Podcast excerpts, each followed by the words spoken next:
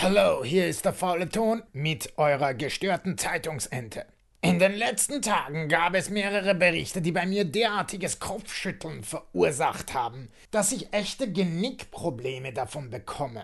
Aber gleichzeitig machen sie mich auch als Ente ein wenig glücklich oder geben mir Hoffnung. Der erste Bericht dreht sich um einen Schwan, der in Wien in der Nähe der Donau ziellos auf der Straße herumgeirrt ist.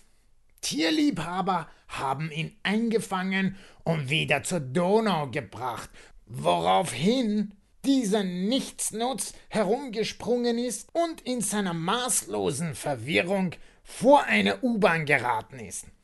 Daraufhin wurde er von der Tierrettung in die entsprechende Notaufnahme für Tiere gebracht, wo man ihm den Magen ausgepumpt hat, da offensichtlich eine Bleivergiftung vorgelegen hat. Der zweite Bericht dreht sich um eine Schlange, die gerettet werden musste, nachdem sie einen Teddybären, ich sage noch einmal, einen Teddybären geschluckt hatte.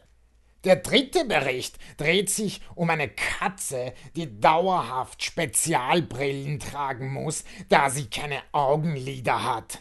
Und sie braucht auch täglich Augentropfen vom Frauchen. Okay, ich bin eine Ente und dabei noch die gestörte Variante, also geht mir humane Sichtweise komplett ab. Aber wann ist eigentlich der Gnadenschuss abgeschafft worden? Hm. Ist das Konzept der natürlichen Auslese vom Tisch?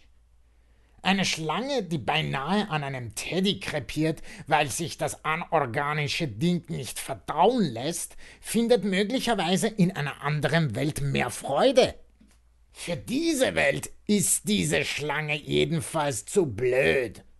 Ein Teddy hat keinen Puls, keine Körperwärme, keinen Geruch, keinen Geschmack und sonst auch nichts, was diese Beute rechtfertigen würde. Ein Schwan, der sich vergiftet hat, muss ja nicht zwanghaft vor Autos und U-Bahn-Züge rennen. Er könnte auch in die Donau springen oder mit anderen Schwänen spielen, kämpfen oder sonst irgendwas dass er sich extra abseilt und lebensbedrohlichen Situationen entgegenstrebt, zeigt schon eine extrem depressiv-suizidale Tendenz. Will der wirklich gerettet werden? Und eine Katze ohne Augenlider, die eine Riesenbrille und Augentropfen braucht.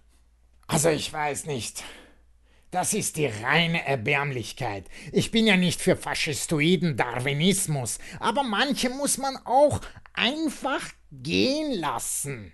Hm?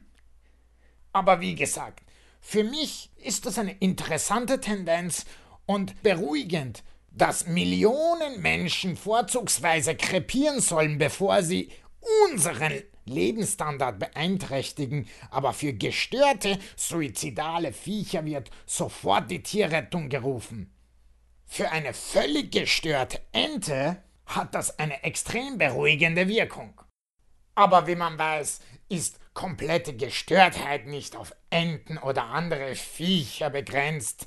Da könnt ihr Leutchen auch gut mithalten, ha? Zum Beispiel haben zwei Deutsche eine Unterhose entwickelt, die zu einem Gutteil aus Silberdraht besteht und den Sperma vor den Handystrahlen schützen soll.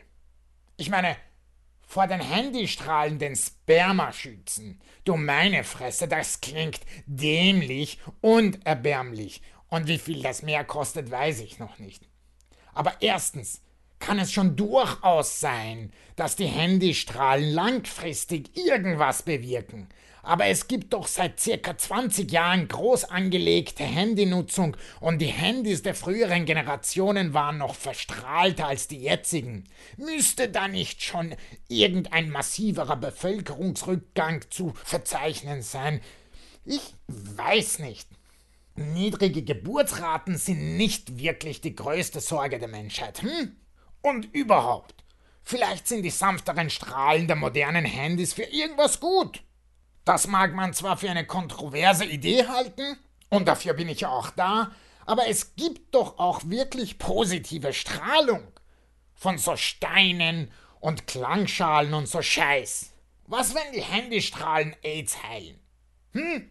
Ich glaube, das ist ein Bombenansatz, eine Bombenidee. Ich sollte unbedingt äh, mit der PR-Abteilung von Apple reden.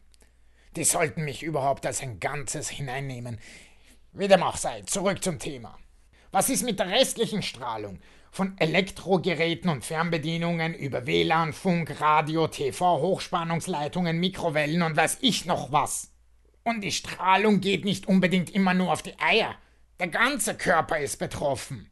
Und möglicherweise auch alles, was man sich zuführt, das heißt in den Körper führt, wird bestrahlt und verstrahlt und so weiter. Also, die Eier in Silber einpacken ist ein wahrlich jämmerlicher Versuch von Schwachländen, sich wohler zu fühlen, wie Typen mit beginnender Glatze, die sich die Haare mit Doping-Shampoo waschen, um ein verlorenes Spiel noch umzudrehen. Ein wahres Trauerspiel.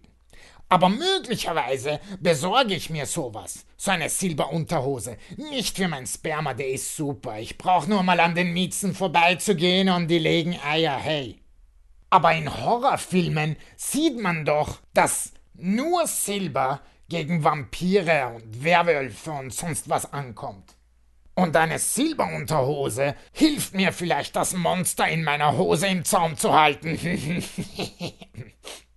Okay, ich kann mir nicht vorstellen, dass das als politisch korrekt durchgeht oder ich äh, in diese Richtung positive Reaktionen bekomme, aber so ist das eben. Für diesmal verabschiede ich mich wieder und wünsche viel Glück.